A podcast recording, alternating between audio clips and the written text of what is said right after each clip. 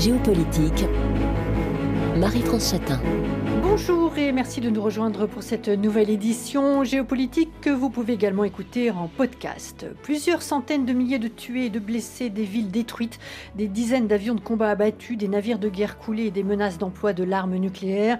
L'an 2 de la guerre d'Ukraine a commencé et le constat est celui d'une intensification des combats dans le Donbass.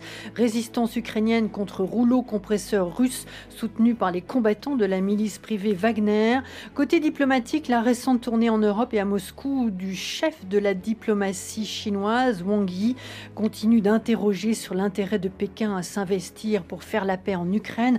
Regard avec nos invités. Pierre Lelouch, ancien ministre, ancien président de l'Assemblée parlementaire de l'OTAN. Bonjour. Bonjour à vous. Michel Duclos, ancien ambassadeur, conseiller spécial de l'Institut Montaigne, guerre en Ukraine et nouvel ordre du monde, 22 regards internationaux après l'agression russe et son dernier livre, coédité par l'Institut Montaigne et les éditions de l'Observatoire. Bonjour. Bonjour Marie-France.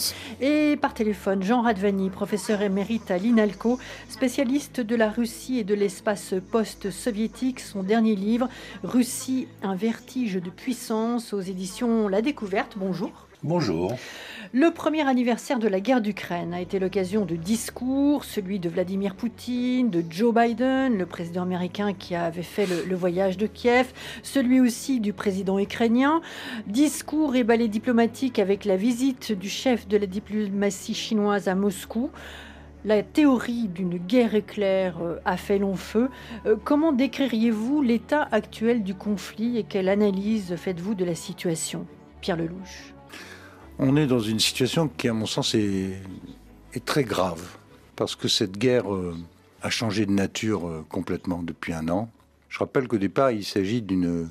Le sujet, c'est à qui appartient l'Ukraine, c'est le statut de l'Ukraine entre l'Occident et, et, la Russie, avec la question de l'appartenance ou pas à l'OTAN.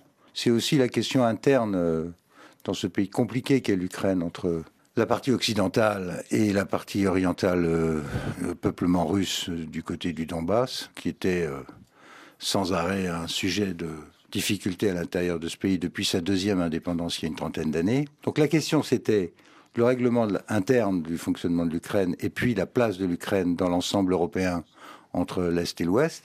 Et c'est devenu, depuis un an, quelque chose de complètement différent. La question ukrainienne est quasiment derrière nous, si j'ose dire. Euh, c'est l'ironie de cette histoire. Plus personne, en réalité, ne parle du sujet, qui est euh, le devenir de l'Ukraine. Ce dont il est question aujourd'hui, c'est d'un affrontement qui est devenu global. Mmh. Si vous lisez euh, le discours de Biden à Varsovie, le lendemain de la visite à Kiev, c'est un discours sur la liberté contre la dictature. donc c'est un message messianique au monde mmh. sur un conflit maintenant majeur et global entre le monde libre et le monde, le monde de l'autoritarisme, ce qu'ils appellent l'autorité, la fin des valeurs libérales de l'ordre international. C'est ça qui se joue aux yeux des Américains, suivi d'ailleurs par Madame van der Leyen, autoproclamée chef de l'Europe, et les Européens sont embarqués dans le même discours. Et du côté russe, on parle quasiment plus de l'Ukraine, qui était le sujet de départ, on parle d'une guerre, d'une guerre existentielle pour l'avenir de la Russie, menacée par l'Occident. L'Occident veut la destruction de l'Union soviétique, dit Poutine la semaine dernière, et veut à l'intérieur la destruction de l'Union soviétique, il veut la destruction de la Russie. Donc c'est une guerre existentielle. Quant à Zelensky, lui, euh, il essaye de survivre, euh, il est, euh, mais avec lui aussi un, comment dire, un argumentaire complètement jusqu'au boutiste, puisque il est question d'en finir. Et c'est d'ailleurs le même langage qu'on retrouve en Pologne et chez les Baltes. Il faut en finir avec l'ADN russe impérialiste. Aucune paix ne sera possible tant que Poutine est au pouvoir. Donc, en filigrane, derrière, il y a l'idée qu'il faut un changement de régime. Seule la défaite de l'armée russe peut entraîner un changement de régime à Moscou qui permettra enfin euh, à l'Europe de vivre en paix. Donc c'est une guerre totale pour les Ukrainiens jusqu'au bout, la libération de la totalité du territoire et en ligne de mire la transformation de la Russie. Mm. Poutine dit la même chose, Biden dit la même chose, donc on est dans une escalade verbale considérable et en décalage par rapport à la situation sur le terrain, qui elle est une situation. Je veux pas être trop long, mais mm. ce qui me frappe beaucoup, c'est cette escalade dans la rhétorique que je trouve vraiment dangereuse, et une situation sur le terrain qui elle totalement bloquée Des deux côtés d'ailleurs, parce que je, doute que ni l'un ni l'autre puissent gagner cette guerre par des moyens conventionnels. Donc voilà la situation, elle est donc euh, extrêmement périlleuse parce qu'elle est en train de transformer en profondeur l'ordre international. C'est ça le sujet. Et arrivent là-dessus d'autres joueurs, euh, l'Iran, euh, la Chine, mais c'est un autre débat. Voilà, mm. voilà un peu mon analyse un an après le début de la guerre. Et on va bien sûr parler de ces autres joueurs, puisque la, Chine intervient dans cette guerre d'Ukraine avec son plan de paix. Michel Duclos, votre regard à vous, et je passerai ensuite bien sûr la parole à, Jean Radvani. D'abord, je crois que Pierre Lelouch a raison d'indiquer mm. que les enjeux sont extrêmement graves. Mm. Euh, nous vivons certainement un, moment historique comme on n'a pas vécu depuis, depuis longtemps. Et, je ne suis pas sûr, effectivement, que nos dirigeants, les hommes d'État et de gouvernement, sont à la hauteur de, ce qui se passe, si vous voulez. Alors je pense aussi que je reprendrai une formule de Raymond Aron en 1951. Je la cite de mémoire, elle est sans doute inexacte, mais euh, l'Occident euh, peut et doit gagner une guerre locale pour éviter d'avoir à mener une guerre totale. Et on en est effectivement un peu là, c'est-à-dire mm. que plus le, conflit se prolonge, plus il y a des risques qu'il s'étende et que de nouveaux fronts euh, s'ouvrent. Si par exemple la Chine devait euh, réviser son, son auto-limitation en matière d'aide militaire à, à la Russie, ça entraînerait des sanctions américaines et donc euh, un nouveau cran dans les tensions qui sont déjà très vives entre les deux pays. L'Iran, pendant que les regards se portent ailleurs, l'attention est distraite, euh, l'Iran est en train d'accéder à l'arme nucléaire. Là aussi, euh, les Russes sont pas en mesure de participer à la traditionnelle coopération avec les autres grandes puissances sur ce dossier, donc ils laisseront faire. Mm. Peut-être même qu'ils transféreront en échange d'armements iraniens des missiles ou des avions euh, de combat, auquel cas la, situation au Proche-Orient deviendra explosive. Et tout cela dans un contexte où ce qui pouvait rester de sécurité collective, par exemple le Conseil de sécurité, les principes de la charte, sont clairement euh, en lambeaux. Et donc, euh, nous allons dans une situation où probablement les, risques de, crise au moins aussi graves qu'en Ukraine euh, vont euh, apparaître, se multiplier, et euh, avec un système international où il n'y a plus aucun consensus et plus vraiment de, de mécanismes de concertation. Jean Radvani, votre regard à vous Alors, je, suis d'accord avec Pierre Lelouch sur la gravité de la situation, naturellement, puisque des deux côtés, des deux belligérants, concret. Euh, les Ukrainiens d'un côté, les Russes de l'autre, on parle de victoire finale. Euh, chacun est persuadé qu'il y a une solution mm. militaire et que les Ukrainiens, avec l'aide évidemment des armes occidentales, américaines et autres, vont repousser les Russes euh, jusqu'à leur la frontière d'avant 2014, c'est-à-dire y compris la, Crimée. Mm. Et les Russes, de leur côté, sont persuadés que euh, avec une mobilisation sans précédent, enfin en tout cas dans les dernières années, euh, de la population et de l'économie russe, c'était le sens du discours de, Vladimir Poutine euh, aux deux assemblées réunies, ils vont pouvoir accentuer leur avancée et reprendre les terres que Vladimir Poutine considère comme historiques de la Russie en Ukraine. Je pense que on n'a pas quand même oublié complètement l'Ukraine. Là, je pense que Pierre Lelouch exagère un peu, parce que la guerre, elle a lieu en Ukraine, avec beaucoup de morts, beaucoup de morts ukrainiens, beaucoup de morts russes, des villes détruites, des installations détruites. En fait, je pense qu'on a comme souvent dans ce genre de, situation, on a plusieurs échelles. On a une guerre à plusieurs échelles. Euh, il y a une échelle ukrainienne que moi je ne néglige pas parce que euh, peut-être que c'est euh, par la, situation sur le terrain que les choses vont se débloquer, ou en tout cas, c'est en fonction de la situation sur le terrain, euh, je ne sais pas, à la fin du printemps, à l'été, que de possibles négociations pourront s'engager. Donc mm. c'est un terrain, c'est une échelle très importante à mon sens. On peut discuter sur le fait que est-ce que les tanks, euh, les quelques centaines de tanks livrés à l'Ukraine suffiront pour une victoire décisive, ou bien on peut discuter de la capacité, de la résilience de l'économie russe? Voilà.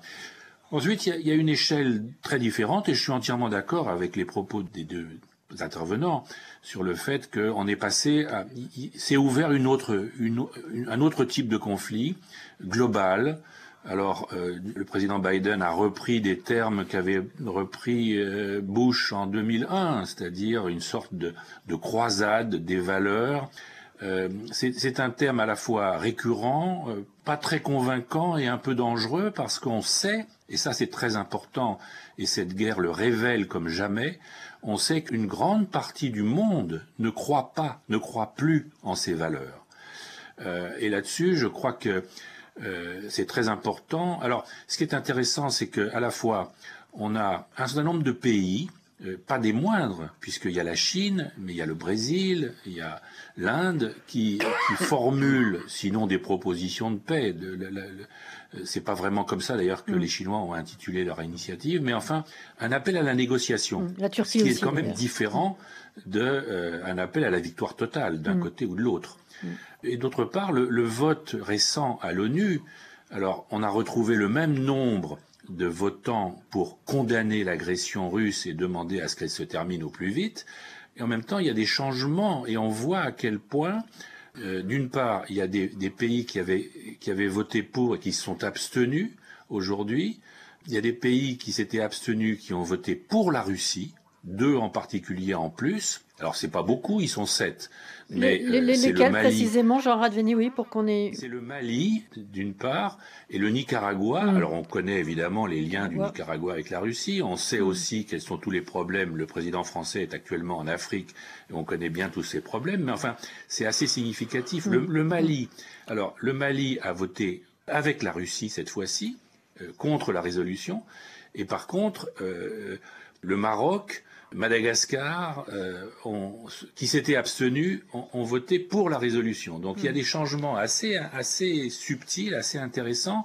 Mais à mon sens, ce qu'il faut relever, c'est que l'autre monde, c'est-à-dire celui qui n'est pas occidental, joue un rôle de plus en plus important. Il vote parfois contre hmm. les, agresseurs, hmm. les Russes, mais il, refuse d'appliquer les sanctions.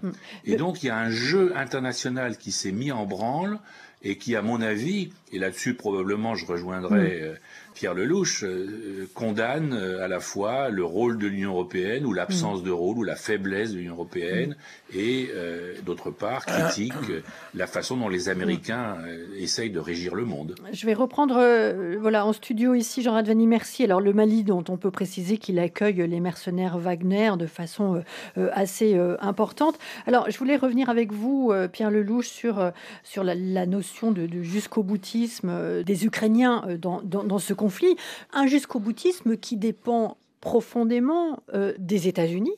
je voudrais avoir votre appréciation sur le rôle de Washington dans tout cela. C'est une guerre parfaite pour les États-Unis. Qu'est-ce que l'on sait de la stratégie américaine alors d'abord, je reviens juste en arrière pour dire à M. Adzani que j'ai pas voulu dire que l'Ukraine n'avait pas d'importance. Je dis que, euh, bien sûr que non. Je dis que l'enjeu ukrainien est devenu un enjeu global. C'est ça que j'ai voulu dire. C'est qu'aujourd'hui, le conflit a changé d'échelle. Mm. Bien sûr qu'il reste toujours la question de fond, mais la question de fond du départ, qui était le statut de l'Ukraine et le statut des provinces de l'Est de l'Ukraine, qui aurait pu être réglé avant la guerre. Moi, j'ai mm. tout fait pour euh, écrire, j'ai beaucoup écrit là-dessus. Tout ça aurait pu être évité si on mm. avait juste voulu régler les problèmes de l'Ukraine. Là, on, est, on a changé d'échelle. Ce qui se joue en ce moment, c'est l'organisation du monde après la guerre. Alors maintenant, la stratégie américaine en Ukraine. Vous savez, un des paradoxes de cette guerre, c'est que beaucoup de gens parlent de l'Ukraine, alors que c'était un, angle mort complet de la politique européenne et occidentale depuis 30 ans. Euh, je ne veux pas me gonfler les mollets, mais j'étais un des rares à m'occuper de l'Ukraine depuis 30 ans. J'ai même été décoré par Yushchenko en 2003-2004. J'étais à Maïdan en 2014. J'étais le seul responsable politique français. Personne s'intéressait à l'Ukraine. Mais personne. Pourquoi? Parce que y avait euh, l'Allemagne s'était embarquée dans cette histoire de gaz. Euh, c'était confortable comme ça. Et puis de toute façon, le système interne de, de l'Ukraine était d'une corruption telle qu'on pouvait rien faire. Moi, j'étais ministre des Affaires européennes, on a essayé. J'avais même constitué un groupe des États amis de l'Ukraine pour essayer d'obtenir des prêts. On n'arrivait à rien. La situation était bloquée en raison même des dysfonctionnements internes de l'Ukraine. Alors, qu'est-ce qu'ont fait les Américains pendant cette période? Juste après l'indépendance, dans les années 2003-2004, ils ont euh, clairement pesé en faveur des révolutions oranges en Ukraine et en Géorgie. Saakashvili d'un côté, Yushchenko de l'autre, mais euh, sans vraiment euh, pousser vers de façon cohérente et constante sur le statut. Est-ce qu'il fallait ou pas rentrer? Il y avait une porte ouverte à l'OTAN, mais tout le monde mesurait bien à quel point c'était compliqué dans, les deux pays. Les Russes avaient toujours le même objectif, qui était de garder l'Ukraine sous le giron, y compris dans des frontières indépendantes, mais sous influence de la Russie. C'était l'objectif euh, permanent de Medvedev et de, et, de Poutine. Ensuite est arrivé 2014, et là, en 2014, euh, il faut regarder ce qui s'est passé sur Nord Stream 2. Le gazoduc. Le gazoduc a été décidé après l'occupation de la Crimée sous influence de l'Allemagne. Du côté du Congrès, il y a eu des pressions pour bloquer le gazoduc, des sanctions contre les sociétés qui construisaient, qui transportaient, etc. Mais à chaque fois, il y a eu un waiver, une exemption. Donc on faisait le jeu de la euh, Russie, on est d'accord. Et Obama, euh, Obama ne voulait pas vendre des armes à l'Ukraine. Son conseiller Charlie expliquait euh, que si on vendait des armes, les Russes feraient pareil et qu'on n'avancerait pas. Ça, c'est après la conquête de, la, Crimée. Quant à Trump, il ne voyait l'Ukraine que sous l'angle de la politique intérieure américaine. Il voulait échanger des missiles anti-chars Javelin contre le changement du procureur à Kiev de façon à poursuivre le fils Biden. Donc c'est vous dire à quel point... De façon à contrecarrer le euh, président américain dans ses C'est vous dire à quel point tout ça a été géré sérieusement. Donc non seulement il n'y avait pas de stratégie, mais on, traitait euh, euh, l'Ukraine carrément comme un pays sous-développé où on pouvait demander à Washington de changer le procureur de façon à poursuivre l'adversaire politique. Enfin bref, tout ça été totalement incohérent. Aujourd'hui, on est dans une administration, ce qui est très bizarre. C'est-à-dire que d'un côté, vous avez le président qui a un discours... Euh, presque millénariste sur la liberté contre l'autoritarisme. De l'autre, vous avez un chef d'état-major des armées qui dit qu'on ne peut pas gagner la guerre en 2023, que les, Ukrainiens n'y arriveront pas à repousser, même avec euh, les livraisons. Donc division des Américains entre politique et militaire. Troisièmement, vous avez un congrès qui qui est très compliqué parce que le gros de l'argent a été voté avant le changement mm. de majorité à la Chambre. Euh, et Biden s'est arrangé pour que les 113 milliards soit voté. Donc il y a, y a de l'argent jusqu'à l'été, en gros, jusqu'à l'été, jusqu'en septembre. Mais d'ici là, il va falloir voter un nouveau paquet d'aides. L'Ukraine a, besoin de, l'Ukraine a besoin de 5 milliards 5 milliards par, mois, économiquement, sans compter l'aide militaire. Donc les Américains doivent euh, trouver de l'argent. Est-ce qu'ils vont trouver de l'argent? La majorité euh, républicaine est divisée. L'opinion publique évolue. En gros, il y a toujours une majorité aux États-Unis pour aider l'Ukraine, mais enfin, pas de chèque en blanc. Et parmi les gens qui critiquent Biden, les trois quarts, l'électorat républicain n'est pas favorable à ce qu'on continue à dépenser de l'argent sans en voir le bout. Donc ça va se raidir, il y aura probablement un peu moins d'argent. Et enfin, dernier lieu, quatrième point, c'est l'état de l'appareil industriel, militaire allemand, ce qu'on appelle le complexe militaire, la base industrielle de défense elle ne sait pas produire au rythme où les armes sont consommées. Pourquoi? Parce qu'il y a eu une concentration de l'industrie d'armement aux États-Unis depuis 20 ou 30 ans, que les contrats à long terme ne sont pas passés et que beaucoup des armes qui ont été livrées, les armes anti-chars notamment, euh, euh, les missiles, il faut par exemple deux ans pour fabriquer un Neymar, comme il faut deux ans pour fabriquer un canon César. Donc les industries de guerre aux États-Unis et en Europe, et encore plus en Europe, ne sont pas prêtes au rythme de la guerre tel qu'il est mené en ce moment et tel que les Russes veulent le mener. Donc on est dans un moment tournant là encore, mm. parce que le facteur temps ne joue pas nécessairement en faveur d'une guerre longue que Poutine veut imposer. Donc on est pris dans des contradictions de politique intérieure américaine, consensus survivra ou pas, c'est douteux, le volume d'aide, la capacité de l'industrie d'armement à fournir des armes, sont autant de points qui sont sur la table et qui sont, à mon avis, une barrière majeure à ce que vient de dire Zelensky, c'est-à-dire guerre totale. Je ne vois pas comment on fait une guerre totale dans un climat pareil. Et ce qui peut conforter l'idée chez les Russes que, avec le temps, euh, on finira par l'emporter. C'est ça qui se joue en ce moment. On poursuivra dans la deuxième partie de, l'émission. On vous retrouve, Pierre Lelouch, avec euh, Michel Duclos et Jean Radvani après le journal. À tout de suite. Géopolitique. Marie-France Chatin. Regard sur la guerre d'Ukraine, nous retrouvons nos invités. Pierre Lelouch, ancien ministre, ancien président de l'Assemblée parlementaire de l'OTAN, Michel Duclos, ancien ambassadeur, conseiller spécial de l'Institut Montaigne, guerre en Ukraine et nouvel ordre du monde, 22 regards internationaux après l'agression russe, c'est son dernier livre. Et Jean Radvani, professeur émérite à l'INALCO, spécialiste de la Russie et de l'espace post-soviétique, son dernier ouvrage Russie, un vertige de puissance aux éditions la, Découverte. On a terminé la première partie de l'émission sur euh, l'intervention de Pierre Lelouch sur euh, la question et la vision des, États-Unis, on a compris que euh, côté américain, eh il y avait des, dissensions entre militaires et, politiques, euh, également euh, au sein des républicains, avec bah, l'échéance de, l'élection présidentielle à venir en, 2024. Tout ça va peut-être modifier les choses. Votre regard à vous, Michel Duclos, sur ce que dit Pierre Lelouch, qui évoquait l'idée que le temps ne jouait pas en faveur d'une guerre longue, cette même guerre souhaitée par la Russie en termes de longueur? Non, je crois que ce que disait Pierre, en quoi je suis d'accord, c'est que le, temps ne, ne, joue pas forcément en faveur des Occidentaux. Et que le calcul de Poutine, c'est qu'au contraire, s'il peut tenir, à la longue, il finira par épuiser ses, adversaires. Et là aussi où je voudrais le, rejoindre, c'est parce que je crois que c'est très important pour euh, vos auditeurs, c'est que souvent, on s'imagine que les Américains ont une stratégie diabolique, mm. euh, que tout ça est calculé de longue main. En réalité, l'Ukraine est un cas très illustratif où on voit que leur politique, ça a été le, benign neglect, c'est-à-dire l'espèce de d'indifférence euh, un peu virevoltante. Aujourd'hui, la crainte des Ukrainiens, quand euh, on peut leur parler de façon euh, un peu personnelle, ils sont évidemment extrêmement reconnaissants de l'aide apportée par les Occidentaux, c'est-à-dire en particulier par les États-Unis, naturellement. Leur crainte, c'est qu'un jour, à Washington, le consensus se fasse sur l'idée, bah voilà, on a assez donné, mm. maintenant il faut tourner la page, quoi, parce que le fonctionnement des États-Unis est comme ça. Il y a d'autres mm. priorités, la Chine, etc. Puis ça nous a coûté cher. Alors, c'était pas un mauvais investissement, mm. parce que évidemment c'est des sommes considérables, mais en même temps c'est une fraction du budget de la défense euh, américaine. Et ça a permis quand même de saigner euh, la Russie en général et son armée en particulier. Donc c'était pas un mm. mauvais investissement, mais on peut se dire à partir d'un certain moment, voilà, on peut s'arrêter là. Donc c'est ça la crainte des Ukrainiens. Et des euh, Européens. Et des Européens, certainement, oui. Ce qui me préoccupe le plus, si vous voulez, c'est que on ne voit pas de stratégie. Mm.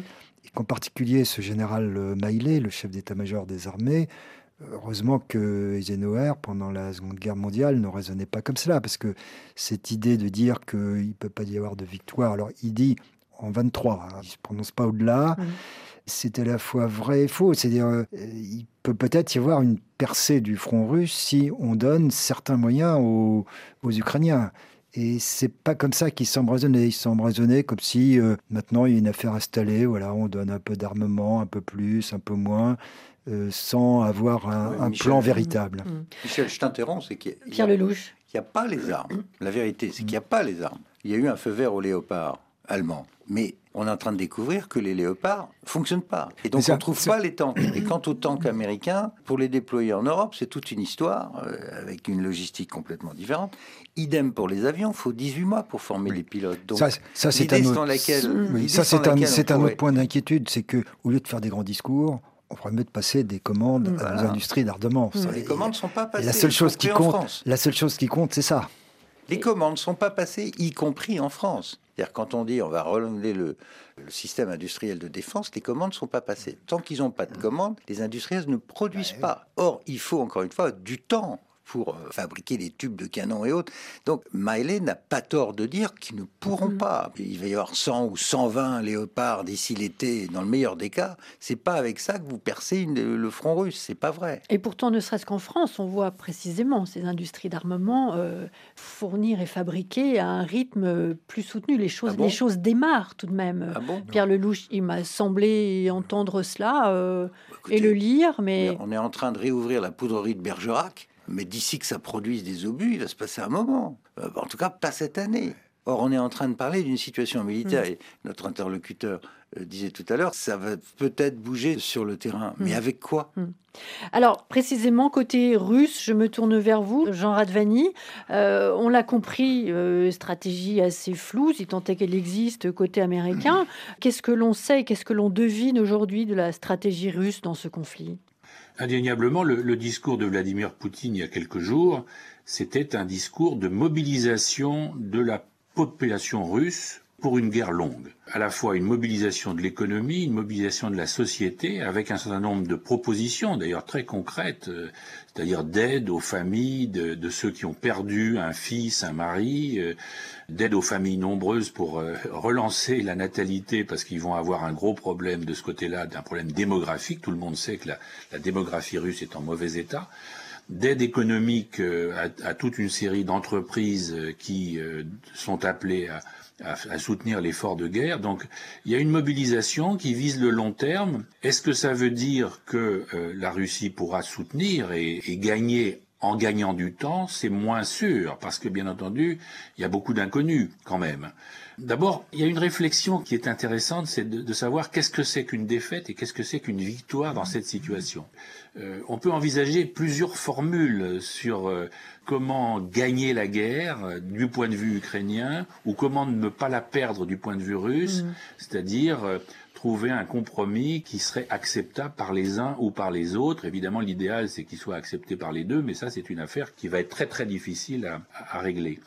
Par ailleurs, on observe aussi des dissensions à l'intérieur de la Russie. Il y a eu très récemment une attaque en règle d'un gouverneur d'une des principales régions du complexe militaro-industriel russe, la région de Sverdlovsk, qui a euh, critiqué d'une façon mais absolument extraordinaire M. Prigogine, c'est-à-dire le patron de Wagner. Mmh. Il a déclaré, ce, gouverneur, que euh, M. Prigogine, qui a fait fortune en récupérant le marché des cantines scolaires de Moscou, puis euh, des cantines scolaires du ministère de la Défense, devait s'occuper de ce qu'il savait faire, c'est-à-dire les cantines, et ne pas s'occuper de politique. Et on a compris que s'il a fait cette déclaration, ça signifie très probablement qu'il est soutenu en très haut lieu et que dans l'administration présidentielle, il y a des gens qui commencent à en avoir assez des redemontades de M. Prigogine. Mmh. En même temps, c'est je crois effectivement que la Russie compte sur le temps. Mmh. Le temps va plutôt en sa faveur parce que ils, connaissent bien la situation des armements des deux côtés et en faisant son, leur action de grignotage sur le terrain, en lançant, elle est lancée, leur industrie militaire, leurs canons sont moins sophistiqués, mais ils sont efficaces mm. malgré tout, mm. bien entendu, on voit les destructions. Mm.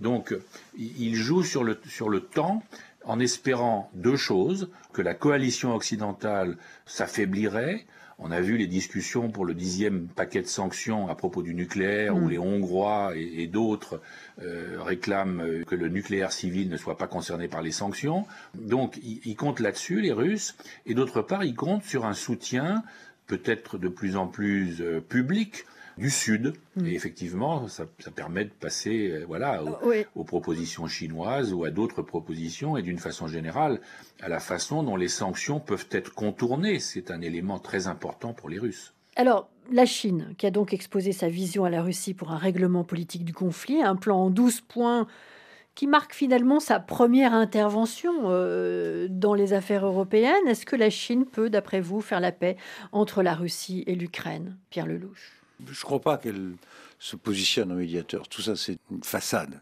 D'abord, son plan, si on le regarde, il n'y a, rien dedans. Ce sont des points très très généraux. C'est pas une formule comme euh, certains l'ont proposé, y compris moi, c'est-à-dire euh, cesser le feu, euh, retour aux frontières du 23 février de l'an dernier, élection, et puis on, on, en sort, à condition qu'on veuille une continuation du partage territorial tel qu'il était euh, avant le 24 février, ce qui est, à mon avis, la seule solution de sortie possible, sauf à accepter que l'Ukraine continue à, se voir euh, bombarder tous les jours, euh, morceau par morceau, le pays va s'effondrer, les gens vont être tués. Enfin, moi, je considère que poursuite de cette guerre est un véritable drame. Mm. D'abord pour l'Ukraine, bien sûr pour la Russie aussi. C'est juste catastrophique. Et de cette escalade verbale de tous les côtés sur le thème, il n'y a pas de solution sauf une solution militaire, est une folie. D'autant qu'il n'y a pas de solution militaire. Il faut bien comprendre que la Russie n'est pas en mesure de conquérir l'Ukraine. C'est pas vrai. Il faudra des années et des années pour que la Russie reconstitue son armée, parce qu'elle est en, elle est en ruine. Donc ils peuvent faire du grignotage, ils peuvent presser, ils peuvent envoyer des jeunes se faire tuer sur la frontière, mais prendre un pays de 40 millions d'habitants avec la force militaire qu'ils ont aujourd'hui, c'est hors de question. Donc ils ne peuvent pas prendre l'Ukraine et les Ukrainiens ne peuvent pas libérer leur pays. Donc il y a un moment où cette vérité va s'imposer, probablement à l'automne mais il y aura eu 200 000 morts de hmm. plus. Voilà, ce qu'on aura gagné dans cette escalade verbale, c'est ce que je regrette profondément. Maintenant, les Chinois ne peuvent pas admettre que l'Occident gagne. Ils sont en guerre larvée avec les États-Unis.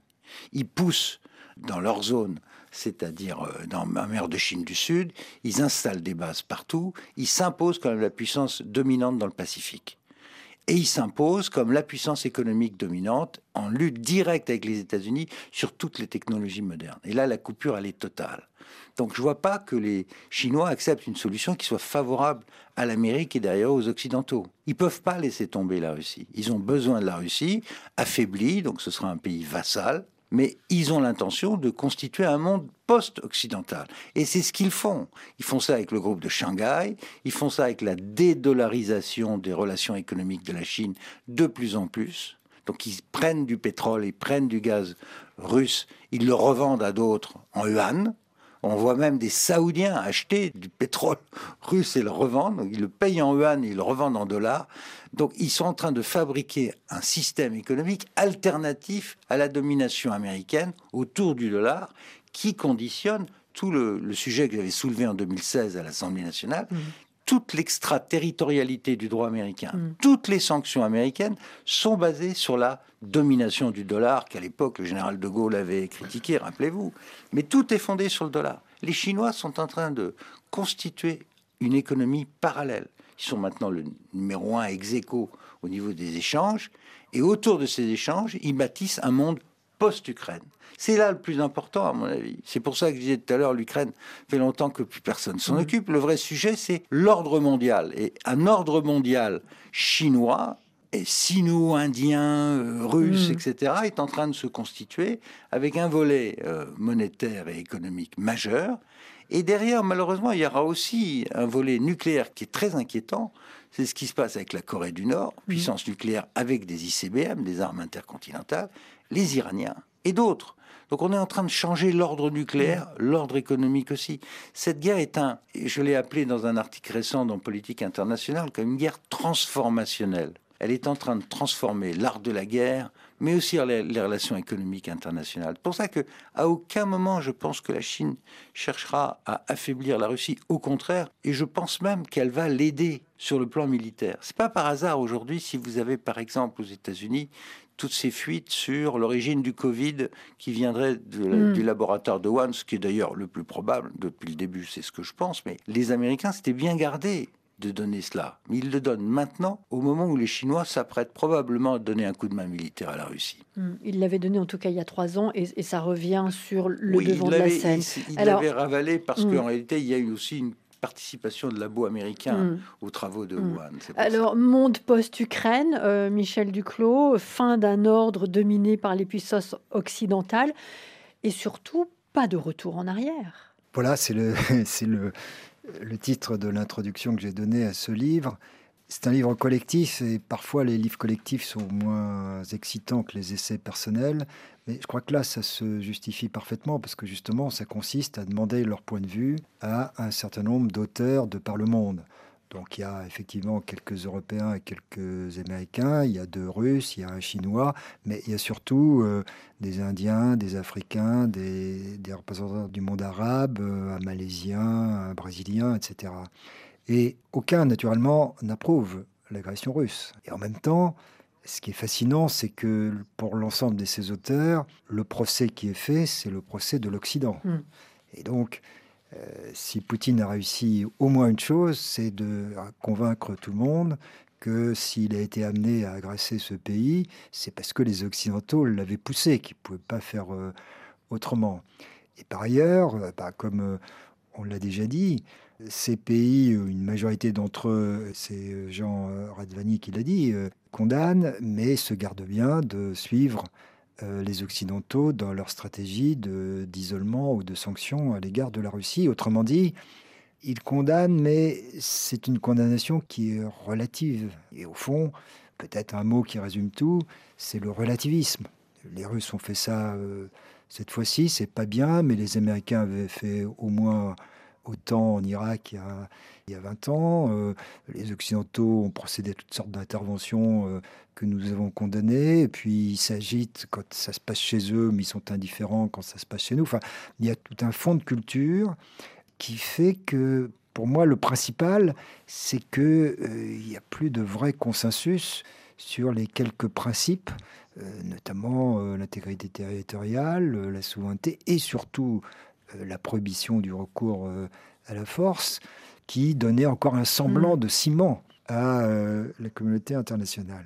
Donc voilà le, le, paysage qui se dégage avec, euh, je crois, euh, un point commun entre tous les pays du Sud. Hein. C'est pour ça que c'est pas injustifié de parler d'un Sud global et ce lien, c'est ce ressentiment contre l'Occident.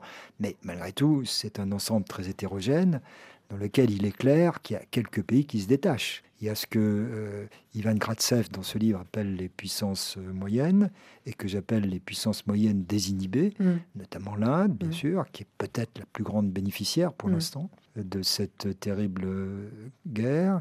La Turquie, l'Iran, l'Arabie saoudite, qui se permet de cracher à la face de son protecteur américain pour consolider ses avantages euh, dans le marché du pétrole en compagnie de la Russie. Et donc, là, effectivement, il y a, un tournant considérable parce mm. que l'Occident n'est pas en mesure d'exercer des représailles vis-à-vis de ces pays. Et puis la Chine, qui est un peu paradoxale parce que jusqu'ici, par peur des sanctions américaines et donc par crainte de perdre la globalisation, elle s'est auto-limitée dans son soutien réel à la Russie, qu'elle a limité pour l'instant à un soutien politique. Est-ce que ça ne va pas changer mmh. C'est une des grandes questions qui se posent. Alors je me tourne vers vous, Jean Radvani, en guise de conclusion. Euh, pour la Russie, euh, aller se placer sous l'aile protectrice euh, de la Chine, c'est un pas qu'elle n'a jamais franchi jusqu'à présent. Oui, c'est clair que les Russes sont très conscients de, de la, à la fois de l'importance de cette alliance avec la Chine et de ses dangers, parce qu'ils savent bien qu'ils ne font pas le poids économiquement, euh, et donc euh, au plan du, global politiquement. Euh, mais d'un autre côté, là je rejoins Pierre Lelouch, en fait ils en ont besoin des deux côtés. Il y a, là une conjonction d'intérêts qui peut-être ne sera pas définitive, mm. mais en tout cas qui porte au moins sur le court et sur le moyen terme. Chacun bénéficie de cette alliance à sa façon. Alors les Russes, euh, Vladimir Poutine, il y a un an, a engagé une, sale affaire et il l'a mal engagée. Et, il y a un échec russe euh, mm. sur, le, sur le plan initial, au moins. Mais euh, il aura le soutien des, Chinois.